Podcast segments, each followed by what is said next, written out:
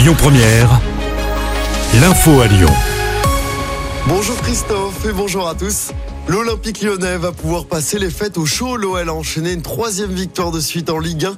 Victoire 1-0 hier soir contre Nantes à domicile. C'est le capitaine Alexandre Lacazette qui a encore marqué. Une victoire qui permet à l'OL de sortir de la zone rouge et de remonter à la 15e place du classement de Ligue 1. En trois matchs, l'OL a pris plus de points que sur l'ensemble des 14 premières journées. Désormais, place à la trêve hivernale. L'OL retrouvera les terrains le 7 janvier pour les 32e de finale de la Coupe de France. Ce sera face à Pontarlier. Le match est prévu à Besançon. Grosse frayeur pour deux joueurs de l'OL hier soir selon l'équipe. Cacré et Tagliafico ont été victimes de tentatives de cambriolage à leur domicile pendant le match face à Nantes. Les auteurs ont pris la fuite après l'arrivée de la police pour l'Argentin et au déclenchement de l'alarme pour le Français.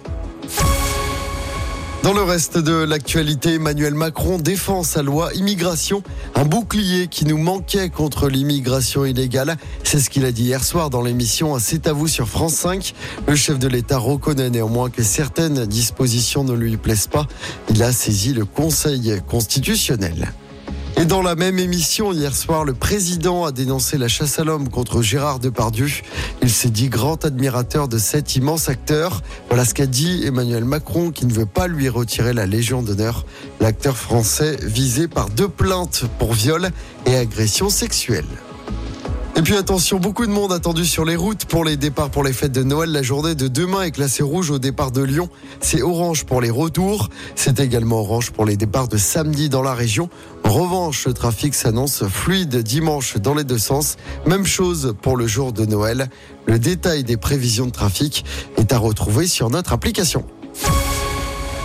On reparle de foot. Les filles de l'OL veulent valider leur qualification en quart de finale de la Ligue des Champions. Elles affrontent Brann ce soir en Norvège. Coup d'envoi 18h30.